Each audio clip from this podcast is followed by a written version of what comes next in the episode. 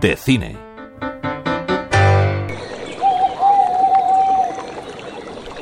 Ecocine Film Festival, que tiene la finalidad de divulgar, exhibir y premiar películas de ficción, animación y documentales enfocados en el medio ambiente, iniciará el próximo 7 de marzo su nueva edición, la decimoséptima, con el ciclo Enfocadas, gracias al apoyo de la Filmoteca de Zaragoza, y posteriormente el 14 comenzará la sección Jóvenes en el Centro de Historias de esta misma ciudad.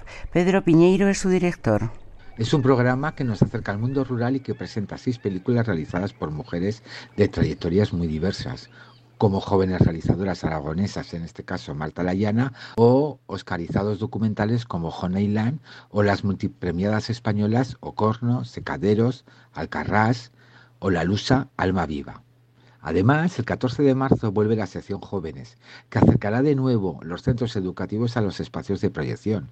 Son más de 3.400 jóvenes prescritos de Zaragoza, Pamplona, Leiliana en Valencia y el Matarraña en Teruel, que participan en este programa que este año proyecta seis cortometrajes de animación y ficción que optan además al premio del público joven. Pero esta edición del festival, coorganizado por la Asociación Cultural Ecocine y el Ayuntamiento de Zaragoza, inaugurará su sección oficial competitiva el próximo 4 de abril en el Centro de Historias de la capital aragonesa. La sección oficial competitiva, que este año se va a celebrar a partir del 4 de abril, que cerró una convocatoria internacional para la inscripción de producciones audiovisuales relacionadas con temáticas socioambientales el pasado 15 de noviembre. En este caso concreto, del total de títulos recibidos de más de 50 países, se han seleccionado 35 títulos de 16 países. Por otro lado, recordar que el Cocine también se completa con las secciones de un Film Festival, Cooperar, Otras Perspectivas, Cine y Agua, En Familia y Ecocine Rural.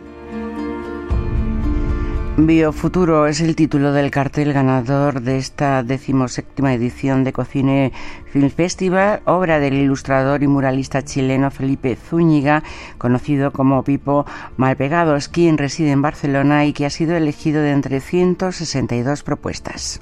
Cuando escuché Ecocine se me vino a la mente de inmediato como como no hacer un futuro distópico o algo así, algo seco, algo árido, como demostrar de otra forma, sino del florecer. Y se me ocurrió de una hacer como un macetero con una maceta de, plantas, pero con una, un lente. Y luego como quedó un pequeño bosquecillo, eh, me animé a ponerle el, fotógrafo, que ese, ese florecer eh, fuera parte también de, lo audiovisual y lo que quieren mostrar también como, como festival.